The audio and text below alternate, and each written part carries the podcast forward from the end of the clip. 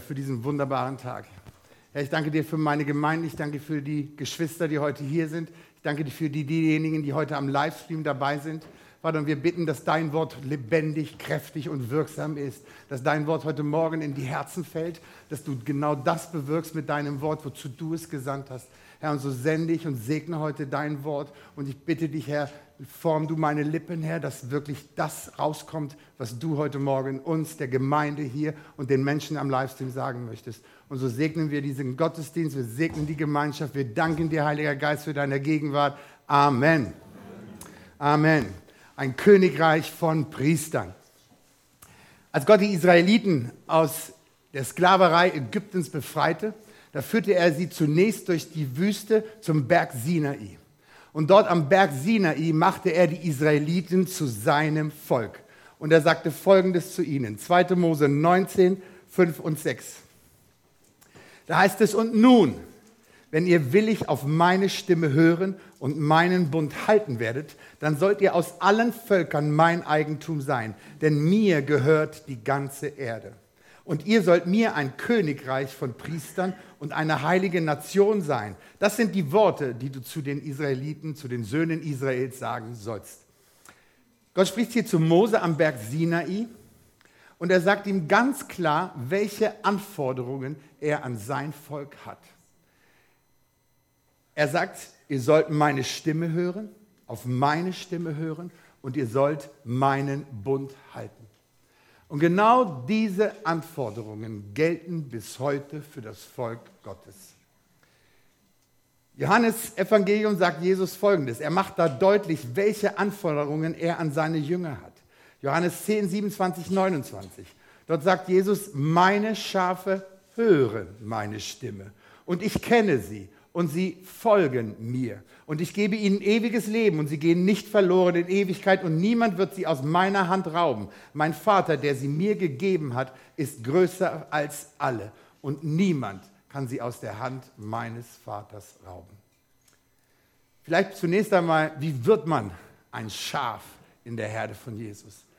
Ganz einfach, durch deinen Glauben an Jesus durch deinen Glauben an das Evangelium, durch deinen Glauben, dass Jesus für deine Sünden gestorben ist, dass Jesus begraben und am dritten Tage auferstanden ist. Wenn du das glaubst, sagt die Bibel, wirst du von all deinen Sünden reingewaschen, du wirst von neuem geboren, du wirst zu einer neuen Kreatur und du wirst Teil der Herde Jesu, Teil des Volkes Gottes.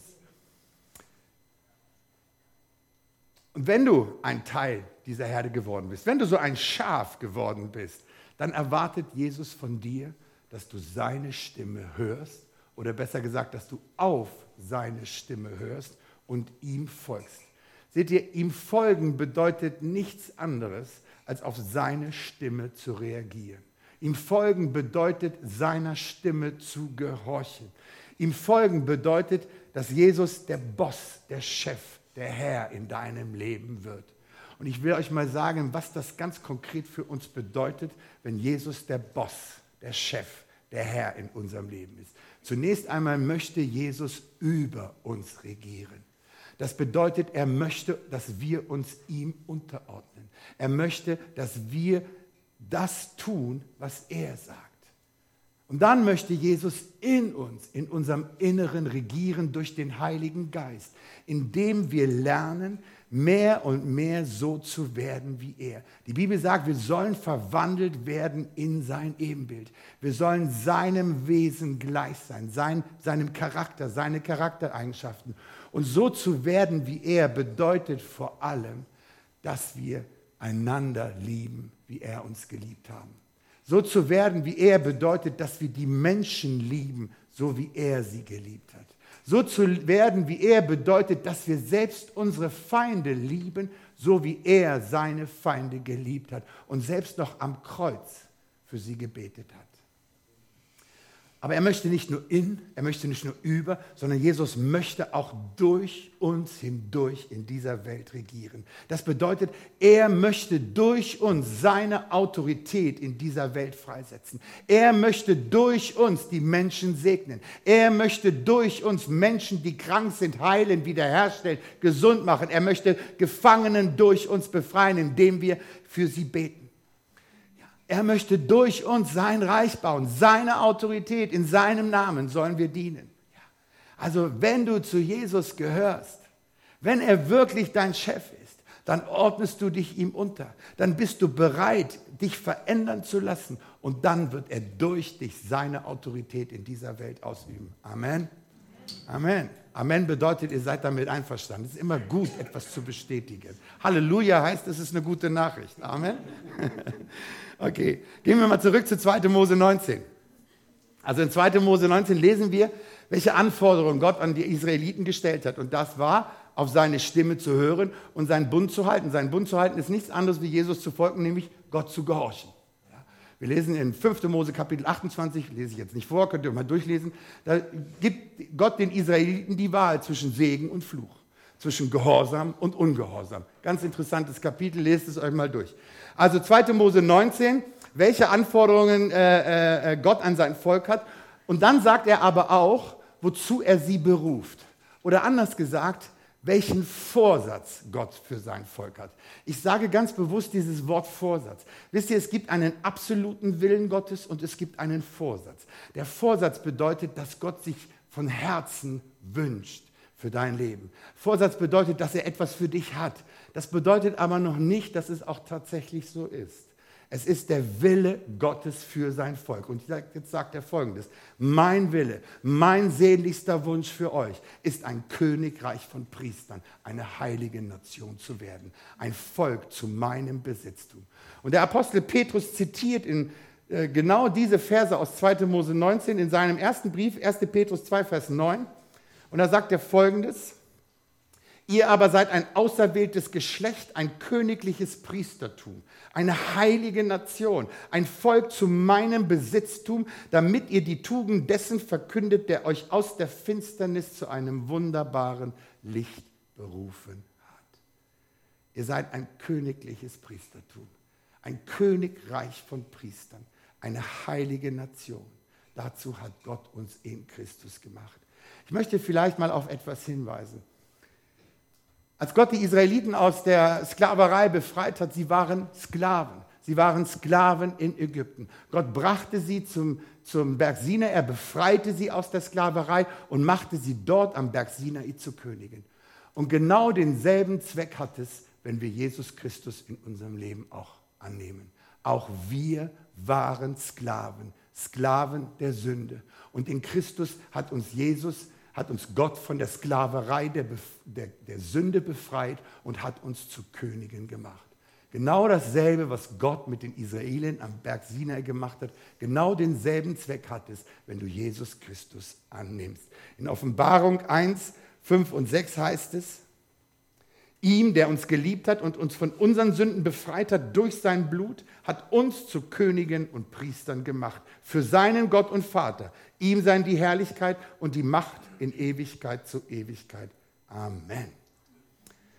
Seht ihr, es gibt im Prinzip nur zwei Möglichkeiten, wie du leben kannst. Und ich spreche jetzt zu euch, die ihr zu Jesus gehört. Es gibt zwei Möglichkeiten, wie du leben kannst. Du kannst entweder als König leben oder du lebst als Sklave entweder als König oder als Sklave. Seht ihr, der Unterschied ist, ein König herrscht, ein Sklave wird beherrscht. Manche sind König, aber sie leben weiterhin als Sklave. Du kannst auch als König, als Sklave leben. Der Apostel Paulus sagt in Galater 5, Vers 1, für die Freiheit hat Christus uns frei gemacht. Christus hat dich befreit, als du zu ihm gekommen bist, als du reingewaschen wurdest durch sein Blut. Und dann sagt er und warnt sie, seht nun zu und lasst nicht wieder euch unter das Joch der Sklaverei, unter das Joch der Knechtschaft drücken. Werdet nicht wieder zu Sklaven, die ihr doch Könige seid. Gottes Wille, sein Vorsatz für dich, für mich, für diese Gemeinde, für den ganzen Leib Christi auf der ganzen Welt ist es ein Königreich von Priestern zu sein. Könige herrschen und Priester dienen Gott. Priester dienen Gott, indem sie ihm Opfer darbringen. Und welche Opfer das sind, das schauen wir uns mal an am Beispiel von Jesus. Okay? Hebräer 5, 6 und 7. Wer auch an einer anderen Stelle über Jesus sagt, hier geht es um Jesus, du bist Priester in Ewigkeit nach der Ordnung Melchisedek. Der, also Jesus, hat in den Tagen seines Fleisches sowohl Bitten als auch Flehen, das sind Fürbitten, mit starkem Geschrei und Tränen dargebracht, der ihn aus dem Tod retten kann und ist um seiner Gottesfurcht willen erhört worden. Jesus hat unter Tränen und Geschrei Gott bitten und Fürbitten dargebracht. Der Schreiber des Hebräerbriefes sagt, Jesus ist Priester in Ewigkeit nach der Ordnung Melchisedeks. Ich möchte da mal das kurz erklären, was das bedeutet oder warum das hier so betont wird, dass Jesus ein Priester nach der Ordnung Melchisedeks sind. Seht ihr, hm, Melchisedek, das bedeutet erstmal, oder der Name bedeutet König der Gerechtigkeit. In 1. Mose 14, 18 lesen wir mal, da heißt es, Melchisedek, König von Salem, brachte Brot und Wein heraus und war ein Priester Gottes des Höchsten. Melchisedek war sowohl König als auch Priester in einer Person. Bevor Gott den Israeliten das Gesetz gab, waren immer Könige und Priester in einer Person vereint. Erst durch das Gesetz wurde das Amt des Priesters und das Amt des Königs voneinander getrennt. Ein Priester durfte nicht herrschen und ein König durfte nicht opfern. Erst in Jesus Christus wurde diese beiden Ämter, Priester und König, wieder vereint. Und in Christus sind auch wir beides Könige und Priester. Ein Königreich von Priestern. Und das ist ganz wichtig, was ich jetzt sage, damit ihr versteht, was es bedeutet, wenn wir Könige und Priester sind. Hört gut zu. Um als König zu herrschen, musst du Gott als Priester dienen. Du hast nur Zutritt zu diesem Königtum als Priester. Du musst Gott dienen, indem du ihm geistliche Opfer darbringst. Und das sind die Fürbitten, die Gebete, die Bitten, um als König herrschen zu können. Seht ihr, die Priester des alten Bundes brachten Gott Opfer dar, Tieropfer. Das waren die Leviten. Das ist die levitische Ordnung. Aber die Ordnung Melchisedeks ist Fürbitten, Gebet, das hat Jesus dargebracht. Das sind die geistlichen Opfer, die wir Gott bringen. Wir bringen keine Tieropfer mehr, sondern unsere Opfer sind unsere Gebete. Und weißt du auch, warum das so wichtig ist? Oder warum du ein Priester sein musst, um als König zu herrschen? Weil ein König durch Gebet herrscht. Wir herrschen einzig und allein durch Gebet. Wir herrschen nicht mit einem Schwert, wir herrschen nicht mit irgendeiner Armee, sondern wir herrschen einzig und allein Gebet. Und deshalb kannst du als König nur herrschen, wenn du Priester bist und Gott deine Bitten, Gebete und Fürbitten darbringst. Amen. Amen. Das ist so wichtig. Seht ihr, wenn du wirklich König sein willst, herrschen bedeutet, dass du nicht mehr Sklave bist. Das ist ein Unterschied. Ein Sklave wird beherrscht. Er wird von seinen Umständen beherrscht. Er wird von Mächten beherrscht. Er wird von der Welt beherrscht. Er wird von Menschen beherrscht. Aber ein König herrscht. Er herrscht über die Umstände. Er herrscht über die Sünde. Er herrscht über jeden Zustand. Er hat die Autorität von Gott, sich zu erheben und zu herrschen. Aber das tut er einzig und allein durch Gebet. Gebet ist die mächtigste Waffe, die Gott uns in seine Hand gegeben hat. Weil durch Gebet holen wir das herunter, was oben im Himmel ist. Durch Gebet setzen wir das frei, was Gott für uns hat und bringen es hier in die reale Welt hinein. Und das geschieht. Seht ihr, als Jesus, als Jesus hier auf der Erde war, was, was kann man über ihn sagen? Wenn wir, wenn wir uns ankommen, man kann es auf eine Formel bringen. Jesus war ein absoluter Mann des Gehorsams. Er hat sich immer und in allem dem Vater untergeordnet. Er war in allem gehorsam. Und das Zweite ist, Jesus war ein Mann des Gebets. Er hat immer gebetet. Wenn er tagsüber beschäftigt war, ist er nachts auf den Berg gegangen, um zu beten. Er hat jede freie Minute gebetet, weil er wusste, die Autorität Gottes durch ihn fließt nur durch das Gebet, durch die Bitten und Fürbitten, die er zu Gott bringt. Dadurch konnte er Gott seine Autorität freisetzen und der Heilige Geist seine Kraft dazu geben. Er wusste das und deshalb war er gehorsam und er war ein Mann des Gebets, brachte Gott geistliche Opfer dar. Und das Gleiche gilt auch für uns. Wir werden nur als Könige herrschen, wenn wir uns Jesus Christus unterordnen, wenn wir ihm gehorchen, wenn wir das tun, was er sagt und wenn wir Gott geistliche Opfer darbringen durch Gebete und Fürbitte, Bitten und Fürbitten. Wir herrschen allein durch Gebet. Es ist so wichtig. Der Schlüssel zu allem ist das Gebet. Wisst ihr, warum das Gebet das am meisten angefochtenste ist in allen Gemeinden überall auf der Welt? Weil es die Kraft Gottes und die Autorität Gottes freisetzt. Und eins kann ich euch sagen, wir haben am Freitag hier zusammengesessen. Wisst ihr, wenn man eins über diese Corona-Krise sagen kann, egal wo du jetzt hinschaust in der Welt, in die USA, hier nach Europa, wenn eins etwas hervorgebracht hat, dann Gebet. Überall sind Gebetsgruppen entstanden, überall sind Fürbittegruppen entstanden. Gott hat junge Menschen berufen, wirklich diesen Dienst der Fürbitte einzutreten für ihre Nation, für ihre Regierung, für ihre Obrigkeiten, für das Land, für die Stadt, ja, weil Gottes Wille ist nicht, dass wir die Welt verbessern wollen. Es, wir Christen sind nicht dazu berufen, diese Welt zu verbessern, sondern wir Christen sind dazu berufen, die Menschen aus dieser Welt herauszuholen. Wir sind berufen, die Hölle zu plündern und den Himmel zu bevölkern. Es ist nicht unsere Aufgabe, diese Welt zu berufen. Ein weiser Mann hat mal gesagt, du tapezierst nicht das Erdgeschoss, wenn es im ersten Stock schon brennt. Das ist nicht unsere Aufgabe. Aber wir sollen unsere Regierenden segnen. Wir sollen dieses Land segnen und wir sollen für die verlorene Welt beten. Aber Gott kann nur und wird nur erretten durch unsere Gebete, durch unsere Fürbitten, durch unsere Bitten. Und das ist so wichtig, dass wir verstehen, wir herrschen allein durch Gebet.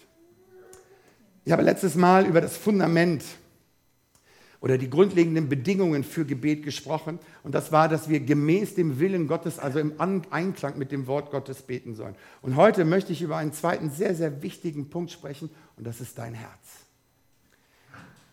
Es geht um dein Herz.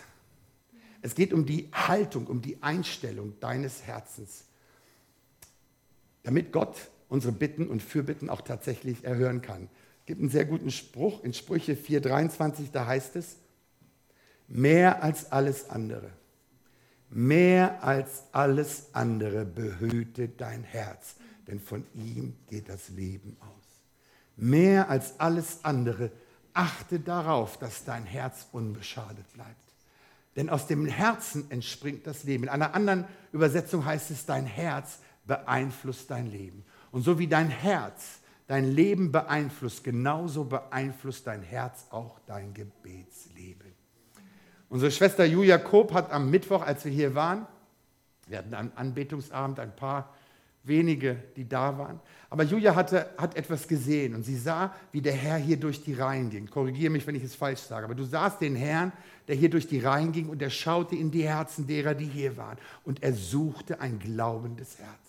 Er suchte ein glaubendes Herz. Und das ist das Erste, worüber ich sprechen möchte. Ein glaubendes Herz. Jesus sucht Glauben in unserem Herz. Jesus hat gesagt in Matthäus 21, 22, alles, was immer ihr im Gebet glaubend begehrt, werdet ihr empfangen.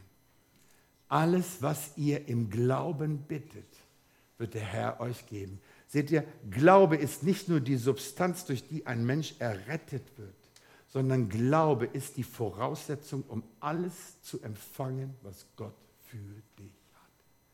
Jesus, wenn, als er hier auf der Erde war, er war immer traurig über den Glauben, den er sah, weil er keinen großen Glauben. Bei manchen, die noch nicht mal zum Volk Israel gehörten, sah er auf einmal großen Glauben.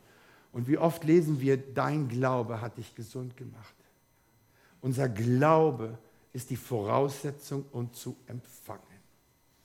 Aber ich habe eine sehr gute Nachricht. Eine sehr gute Nachricht für all diejenigen, ihr könnt jetzt strahlen, es kommt was Gutes. Etwas, wo ihr Halleluja sagen könnt. Eine gute Nachricht für diejenigen, die sagen, boah, ich habe nicht so viel Glauben. Ja, mir mangelt es an Glauben. Ich kann nicht so wirklich alles strikt glauben. Die gute Nachricht ist, der Glaube kommt zu dir. Der Glaube kommt.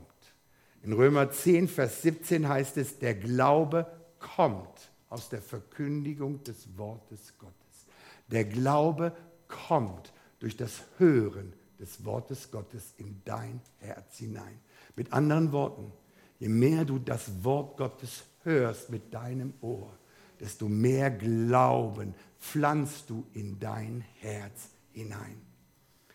Wenn es dir an Glauben mangelt, wenn du an manchen Dingen zweifelst, dann fang an, das Wort Gottes zu proklamieren. Und das bedeutet, es mit deinem Mund zu verkünden. Fang an, es laut auszusprechen und in diese Welt hineinzurufen. Denn jedes Mal, wenn dein Ohr hört, was dein Mund bekennt, entsteht Glauben in deinem Herzen. So simpel ist das mit Gott.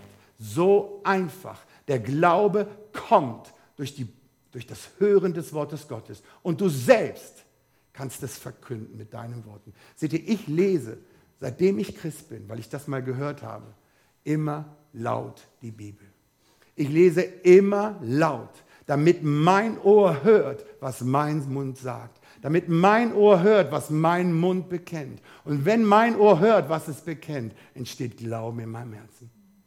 Und es ist so wunderbar, Glauben zu haben, ihr Lieben. Gerade in diesen Zeiten, Gott so zu vertrauen, dass du fröhlich sein kannst, voller Frieden, voller Freude, voller Zuversicht sein kannst. Weil Gott, weil du weißt, Gott hat alles in seiner Hand. Gott hat alles unter Kontrolle. Nichts in meinem Leben passiert, was Gott nicht zulassen würde.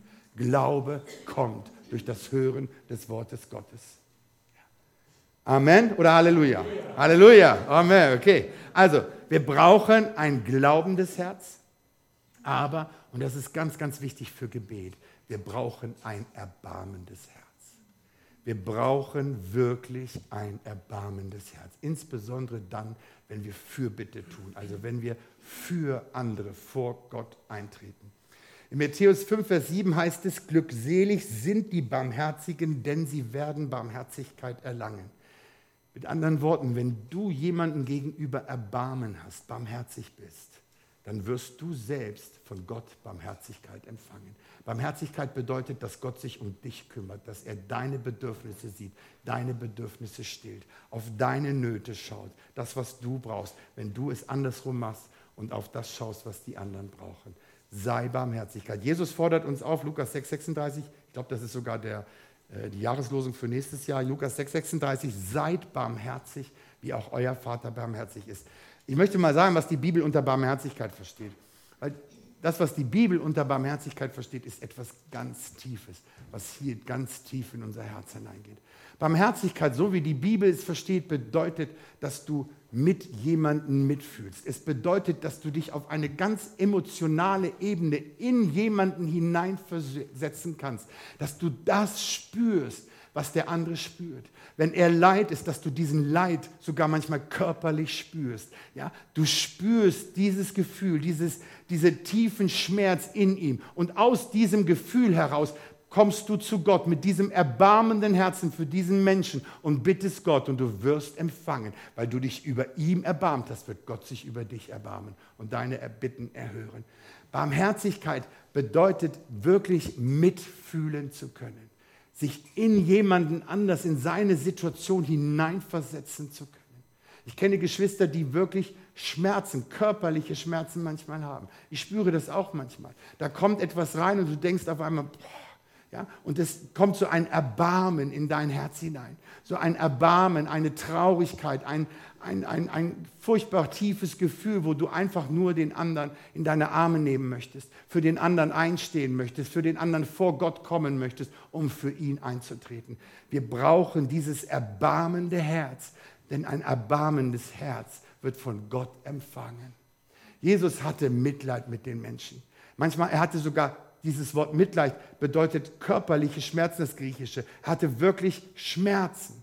Es hat ihn geschmerzt, wenn er die Menschen, die Verlorenheit der Menschen gesehen hat. Wenn sie Hunger hatten, hat er ihnen zu essen gegeben. Wenn sie krank waren, hat er sie geheilt. Das war alles, was Jesus getan hat, gepredigt, weil er die Verlorenheit gesehen hat. Er hat Menschen geheilt und er hat Menschen freigesetzt. Aus diesem Gefühl des Erbarmens her. So sehr hat Gott geliebt, dass er bereit war, seinen Sohn zu schicken, damit er in diese Welt kommt und diese Welt heilt und wiederherstellt. Er ist zu den Verlorenen gekommen, nicht zu den Gesunden, sondern zu den Kranken, um sie wiederherzustellen und zu heilen. Aus, diesem, aus dieser Barmherzigkeit, aus diesem Erbarmen Gottes heraus. Und das brauchen wir auch. Und wenn du das nicht hast, bitte Gott darum.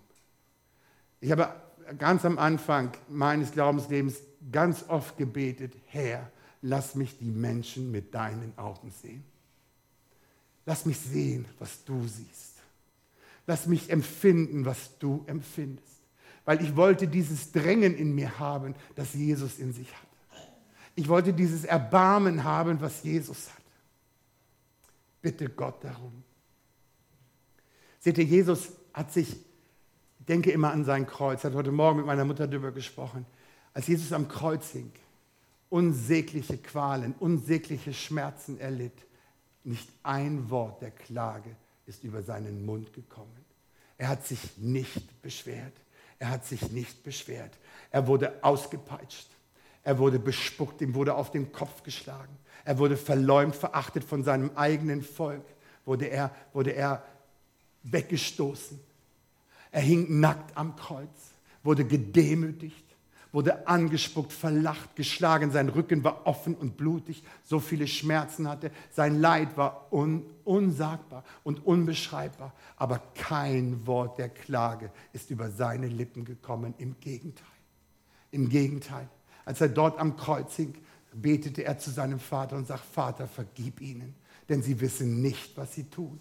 Da am Kreuz, unter diesen Schmerzen, hat Jesus noch Mitleid mit seinen Peinigern mit denen, die ihn verfolgen, die ihm das Leid zugefügt haben, hatte er Barmherzigkeit und bat für sie. Und dann drehte er sich zur Rechten und sah diesen, diese beiden Diebe und der zu dem einen sagte, heute noch, heute noch wirst du mit mir zusammen im Paradies kommen. Er sah ihn, er dachte an ihn. Und dann will ich euch noch was sagen. Als Jesus dort am Kreuz hing, schaute er runter. Und er sah seine Mutter. Und dann sagt er zu Johannes, Johannes, kümmere dich um meine Mutter. Kümmere dich um meine Mutter. Und dann schaute er seine Mutter an und sagte, Mutter, Johannes wird sich um dich kümmern. Am Kreuz dachte er an die anderen. Er dachte an seine Mutter. Er dachte an seine Feinde. Er dachte an die Verlorenen. Er hatte Erbarmen für sie. Und in dieser Liebe zu diesen Menschen ist er gestorben. In dieser Liebe, in diesem Erbarmen ist er gestorben. Heute sitzt er zu Rechten des Vaters und dient dort als Hohepriester. Und weißt du, was er tut? 24 Stunden betet er für uns. Er betet für die Seinen. Er sieht jeden einzelnen von euch und hat nichts anderes auf dem Herzen als euch. Er trägt jeden mit seinem Namen auf dem Herzen und steht ein für uns vor Gott. Das ist seine Aufgabe jetzt als Hohepriester äh, zur Rechten des Vaters. Er dient uns. Er hat uns am Kreuz gedient, in der, in der größten, Mensch oder größten Stunde der Menschheitsgeschichte, wo der ganze Himmel den Atem angehalten hat, hat Jesus nichts anderes im Sinn gehabt als die anderen. Und selbst jetzt, wo er alles erledigt hat, sein Leben gegeben hat, alles ertragen, alles erduldet hat, tut er nichts anderes, als für uns einzustehen. Das ist ein erbarmendes Herz. Das ist Barmherzigkeit, das mitzufühlen, den anderen zu sehen, was in seinem Leben los ist. Und diese Barmherzigkeit, die brauchst du für Gebet. Ein Stück davon, ein Stück davon, okay? Ein glaubendes Herz, ein erbarmendes Herz. Okay, ich komme zum Schluss. Es gibt noch mehr. Aber das Letzte, worüber ich heute spreche, ist ein erwartendes Herz. Ein Herz voller Erwartung. Wir lesen mal dazu Philippa 1, 19, 20. Paulus sagt hier, denn ich weiß, dass dies mir zum Heil ausschlagen wird durch eure Gebete und durch den Beistand des Geistes Jesu Christi nach meiner sehnlichen Erwartung und Hoffnung, dass ich nicht zu Schanden werde, sondern mit aller Freimütigkeit wie alle Zeit so auch jetzt Christus an meinem Leben groß gemacht wird, sei es durch mein Leben oder durch meinen Tod. Paulus schreibt diesen Brief an die Philipper aus der Gefangenschaft in einem römischen Gefängnis. Er sitzt dort in Ketten gefangen, 24 Stunden wird er bewacht und er schreibt diese wunderbaren beide Briefe an die Philippa. Eine, wirklich Briefe, viele sagen, es sind die, die fröhlichsten Briefe überhaupt des Neuen Testamentes. Also er war völlig unabhängig der Umstände und er schrieb sie an seine Glaubensgeschwister und sagte ihnen, ich weiß, dass ihr für mich betet. Ich weiß, dass ihr für mich im Gebet einsteht und ich weiß, dass eure Gebete und der Beistand des Heiligen Geistes dazu führen wird, dass ich frei werde, dass ich aus diesem Gefängnis, aus dieser Situation befrei werde. Und selbst wenn nicht, das, was ich auch erwarte, ist, dass mein Leben, selbst durch meinen Tod, Jesus verherrt und verherrlicht und groß gemacht wird. In allem. Das sind die beiden Erwartungen, die Paulus hatte. Frei zu werden durch die Gebete, durch die Fürbitten und dass Jesus durch sein Leben groß gemacht wird. Diese größten Erwartungen. Seht ihr, und ich weiß nicht, ob ihr euch dessen bewusst sind. Aber ein Großteil dessen, was wir mit Gott erleben, ob es nun seine Gegenwart ist, sein Wirken in unserem Leben, ob es auch die Erfüllung unserer Gebete ist, ein Großteil dessen hat etwas mit unserer sehnlichen Erwartung zu tun. Gott möchte, dass wir etwas von ihm erwarten. Und weißt du was? Wir können Großes von Gott erwarten, weil unser Gott ein großer Gott ist. Amen. Lass uns mal lesen 2. Petrus 1, 3 bis 4. Da seine göttliche Kraft, seine Kraft uns alles zum Leben und zur Gottseligkeit schenkt, hat durch die Erkenntnis dessen, der uns berufen hat, durch seine eigene Herrlichkeit und Tugend, durch die er uns die kostbarsten und größten Verheißungen geschenkt hat, damit wir durch sie Teilhaber der göttlichen Natur werden, die ihr dem Verderben, das durch die Begierden in die Welt entflohen seid. Also wir sind dem Verderben entflohen. Petrus sagte nichts anderes. Gott gibt uns in seiner Kraft alles, was wir zum Leben brauchen und zu einem Gott wohlgefälligen geben. Alles, was du brauchst, um ein Leben zu führen, was Gott gefällt, bekommst du von Gott. Ist doch gut oder? Es geht nicht um unsere Anstrengung, es geht nicht um unsere Kraft, es geht nicht um Gesetzlichkeit, sondern es geht darum zu glauben, dass ich alles empfange. Du kannst nichts weitergeben, was du nicht vorher empfangen kannst. Aber du kannst alles empfangen, um ein Leben zu führen, das in Frieden ist, in Freiheit, in Freude. Freiheit nicht, nicht physisch, aber geistige Freiheit. Ein Leben in Freiheit. Paulus war im Gefängnis, aber sein Geist war frei. Sein Geist war unabhängig der Ketten. Er war frei und so ein Leben können wir führen. Alles, was wir brauchen. Und er sagt dazu, damit wir das können, hat Gott uns die größten und kostbarsten Verheißungen gegeben. Und durch diese Verheißung, durch die Zusagen in der Bibel, bekommen wir Anteil an seiner Natur. Weißt du, was das bedeutet?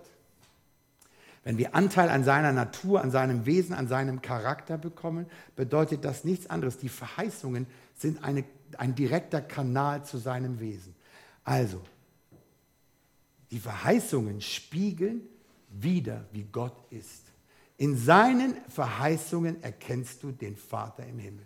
Wisst ihr noch, dass viele gefragt haben, die Jünger wollten wissen, wie ist denn der Vater im Himmel? Und Jesus hat zu ihnen gesagt, wenn ihr sehen wollt, wie der Vater ist, schaut auf mich. Und das stimmt auch. Warum? Weil Jesus, durch Jesus wir alle Verheißungen bekommen haben und Jesus selbst das Wort ist. Er ist das Wort. Ja, Im Johannesevangelium heißt es, dass Jesus Christus, oder anders gesagt, dass das Wort Gottes in Jesus Christus Mensch wurde. Jesus und das Wort sind eins. Er ist das Wort. Offenbarung heißt es, wenn Jesus mal wiederkommt, auf diesem weißen Fern, das zweite Mal auf diese Erde kommt, dann trägt er einen Namen auf seiner Stirn. Und dieser Name lautet das Wort Gottes. Er ist das Wort Gottes. Und das Wort Gottes, die Verheißungen spiegeln den Vater wieder.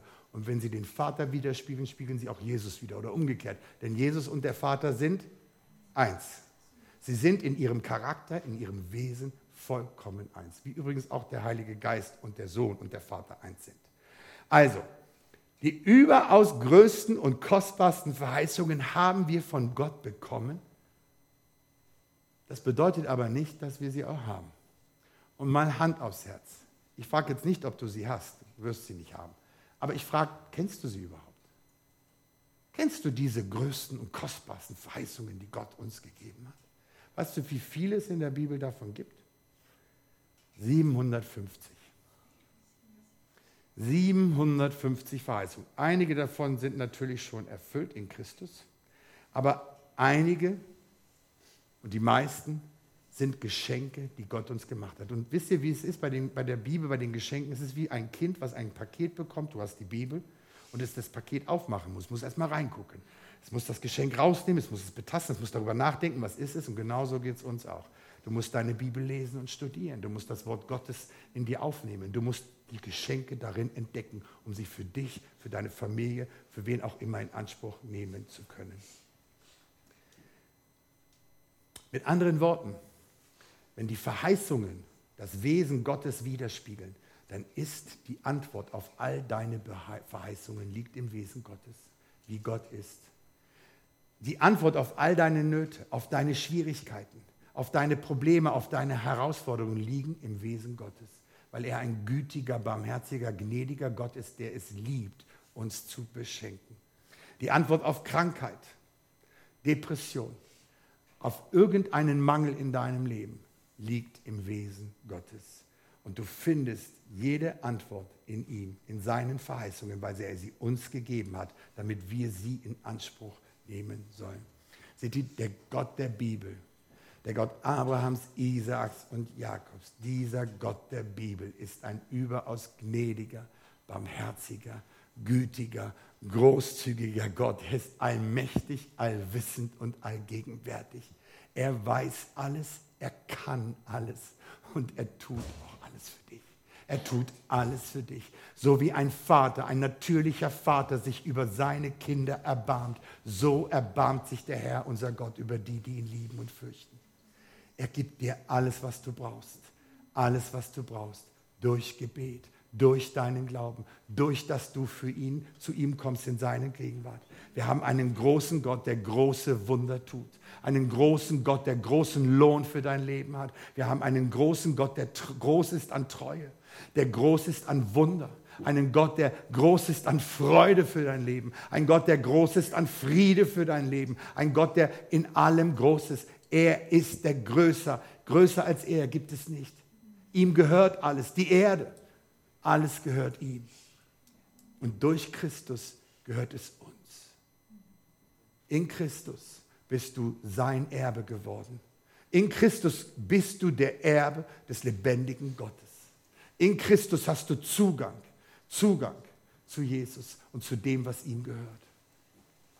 Und deshalb können wir sein Wesen auch widerspiegeln. Deshalb können wir verwandelt werden in sein Ebenbild. Nicht aus unserer Kraft heraus, sondern durch seinen Geist in uns. Amen. In Jeremia 33, 3 heißt es, rufe mich an, denn ich will dir antworten und will dir Großes und Unfassbares mitteilen, das du nicht kennst. Rufe mich an und ich werde dir Großes und Unfassbares mitteilen. Die Fürsorge Gottes für dein Leben hört niemals auf. Seine Augen schauen immer, immer auf dich, 24 Stunden am Tag. Seine Weisheit ist unerforschlich. Sein, seine Pläne für dich kann auch niemand stoppen. Seht ihr, der Teufel kann vielleicht verhindern, er kann es hinauszögern, er kann Berufungen hinausschieben, weil wir uns einfach ablenken lassen, weil wir nicht in das hineinkommen, was Gott für uns hat. Aber er kann es niemals auslöschen. Gott bereut niemals seine Berufungen und er gibt sie auch niemals auf. Es liegt an uns. Es liegt an uns, nicht als Sklaven zu leben, sondern als Könige zu herrschen. Durch Gebet durch Unterordnung unter Jesus, indem wir ihm gehorchen, indem wir bereitwillig uns auch verändern lassen und nicht bockisch in der Ecke sitzen, sondern sagen, Herr, hier bin ich, gebrauche mich, verändere mich. Lass mich die Welt sehen, wie du sie siehst, die Menschen sehen, wie du sie siehst. Ich will der Herr sein, ich will dein Knecht sein, der Knecht meines Herrn.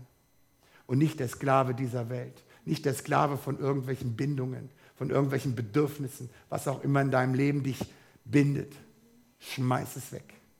Du hast die Macht und die Autorität. Du hast sie, aber du musst sie einsetzen. Ordne dich Jesus unter. Folge ihm nach. Höre auf seine Stimme. Und du bekommst die Autorität, um als König zu herrschen. Amen. Amen. Ich möchte vielleicht noch etwas am Schluss klarstellen. Wir haben angefangen, äh, über die Israeliten zu sprechen. Gott hat Israel berufen als ein, zu einem Königreich von Priestern. Seht ihr?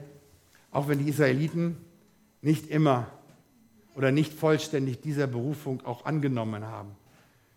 Wenn ich so auf die Gemeinde schaue, tut sie das ebenfalls nicht. Es gibt zwei Gruppen von Menschen, die Gott erwählt hat. Und das ist Israel und das ist der Leib Christi. Und weil Gott diese beiden Gruppen erwählt hat und beiden dieselbe Berufung gegeben hat, ein Königreich von Priestern zu sein, sind diese beiden Gruppen untrennbar miteinander verbunden. Nicht nur, weil wir dieselbe Berufung haben, sondern weil wir dieselbe ewige Zukunft haben. Israel und der Leib Christi. Ich möchte für uns beten. Lasst uns aufstehen.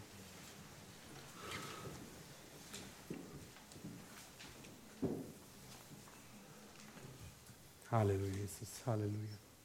Halleluja.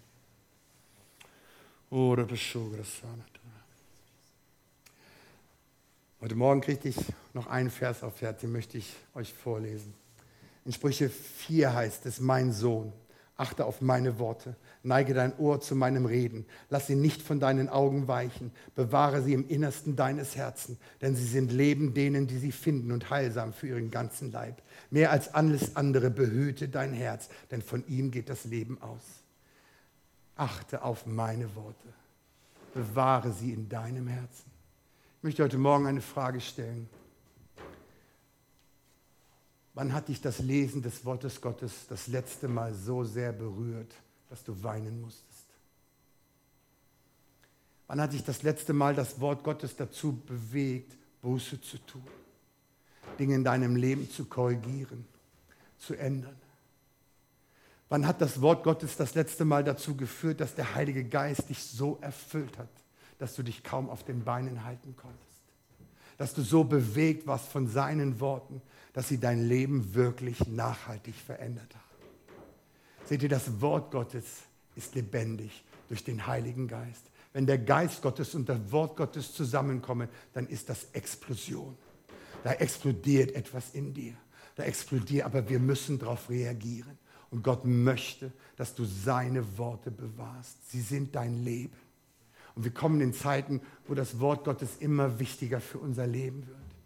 Wir sind in Zeiten, wo so viel Falsches in die Welt gepustet wird durch das Internet.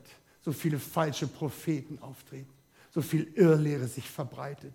So viel Mist durch diesen Äther läuft. Dass du dich nur selbst davor bewahren kannst, wenn das Wort Gottes in dir ist. Gott ist in Christus auf diese Welt gekommen und Christus kommt durch das Wort wieder zu dir zurück und durch seinen Geist. Das ist, was wir brauchen, das Wort Gottes. Lies es, fang an, es auszusprechen, zu proklamieren. Das laut auszusprechen, damit dein Ohr hört, was du mit deinem Mund bekennst und du Glauben bekommst. Die Bibel sagt, der Geist Gottes wird uns in alle Wahrheit führen und diese Wahrheit wird uns frei machen. Freimachen von falschen Gedanken, Freimachen von Lüge, Freimachen von falscher Lehre, Freimachen von Sünde, von Bindungen durch das Wort Gottes. Im Psalm heißt es, er sandte sein Wort und er heilte sie und befreite sie aus ihren Gruben. Durch das Wort kannst du heil werden. Durch das Wort kannst du frei werden. Befreiung liegt in deinem Mund. Heilung liegt in deinem Mund, wenn du anfängst, das Wort Gottes zu proklamieren. Und Vater, ich bete. Ich bete für uns, für jeden Einzelnen, der heute hier ist. Ich bete für jede, jedes Kind Gottes, was am, was am Livestream dabei ist. Lass deinen Geist in ihre Herzen kommen. Fließe, du Heiliger Geist, ja, dass sie wirklich anfangen und Lust an deinem Wort zu haben, dass sie anfangen wirklich Freude an deinem Wort zu haben, dass dein Wort etwas in ihren Herzen bewirkt. Ich danke dir, Gott, ich danke dir, Herr, dass du uns alles gibst dass du uns alles gibst, was wir zum Leben brauchen, dass wir in dir, Jesus, alles haben. Herr, und ich bete, dass wir auch als Gemeinde eine Gemeinde werden, die dieses Licht sind, zu der wir berufen sind. Ein strahlendes Licht, kein trübes Licht, kein kleines Licht, sondern wirklich ein strahlendes Licht in dieser Welt, dass die Menschen an uns erkennen, dass Jesus Christus hier der Herr ist, dass Jesus der Herr in unserem Leben ist, durch unser Leben ist und über unserem Leben ist, dass wir seine Herde sind, seine Schafe, die seiner Stimme folgen und die auf ihn hören und tun, was er sagt eine Gemeinde, die den Unterschied macht. Wir wollen nicht wie diese Welt sein, sondern wie Gott wie sein Reich, wie sein Reich, wie er wollen wir in dieser Welt scheinen. Und das können wir auch. Herr, und ich bete wirklich. Ich bete auch für ein bußfertiges Herz in dieser Gemeinde. Ich bete für uns, für mich, für jeden Einzelnen, dass du ihm ein bußfertiges Herz gibst. Ein weiches Herz. Nicht ein steinernes Herz, sondern ein weiches Herz, was von deinen Worten berührt wird. Was sich demütigt unter deiner Hand. Was sich demütigt unter deiner Hand. Gib uns dieses weiche Herz. Nimm das alte Herz heraus. Gib uns ein neues Herz. Ein neues Herz, das rein ist. Und dafür danke ich dir, Herr. Ich danke, dass du das freisetzt. Halleluja. Sehe. Danke, Jesus. Danke, Jesus. Halleluja. Halleluja. Seht ihr, die Bibel sagt, die Gnade Gottes ist jeden Morgen neu. Die Gnade Gottes ist jeden Morgen neu. Das, was gestern war, war gestern. Du kannst heute wieder neu anfangen mit Gott. Gib Gott dein Leben neu. Gib ihm dein Herz neu. Tu Buß und sag, Herr, vergib mir meinen mein Kram von gestern, von vorgestern. Ich möchte neu mit dir beginnen. Ich möchte, dass du mir ein weiches Herz gibst. Ich möchte wieder neu mit dir starten, Herr. Herr Jesus, ich möchte wieder so am Anfang mit deiner Liebe und dir verbunden sein wie bei meiner Wiedergeburt. Diese erste Liebe zurück zu ihr, diese erste Verbundenheit, diese Enge zu dir, dieses Begeistertsein von dir. Begehrenswert warst du für uns, Herr Jesus, als wir dich kennengelernt haben. Gib uns diese erste Liebe wieder. Gib uns diese erste Liebe wieder, die uns motiviert hat, dein Wort zu studieren, die uns motiviert hat, ins Gebet zu gehen, die uns motiviert hat, uns unterzuordnen und dich in allem zu verherrlichen. Es geht nur um Jesus. Es geht nur um Jesus. Er ist der Grund, warum wir hier sind. Er ist der Grund, warum wir errettet sind. Und er ist der Grund, weil wir in Zukunft, in Ewigkeit mit ihm zusammen sein werden. Allein durch Jesus. Dein Name sei groß hier in der Gemeinde. Dein Name sei verherrlicht. Halleluja. Halleluja. Gib dem Herrn dein Herz. Gib ihm dein Herz. Und er macht es neu. Unser Gott ist ein Gott der Wiederherstellung. Ganz neues Herz. Halleluja. Danke, Jesus. Danke, Herr. Danke, Heiliger Geist. Oh, das Halleluja. Gott segne euch. Im Namen des Vaters, des Sohnes und des Heiligen Geistes. Amen.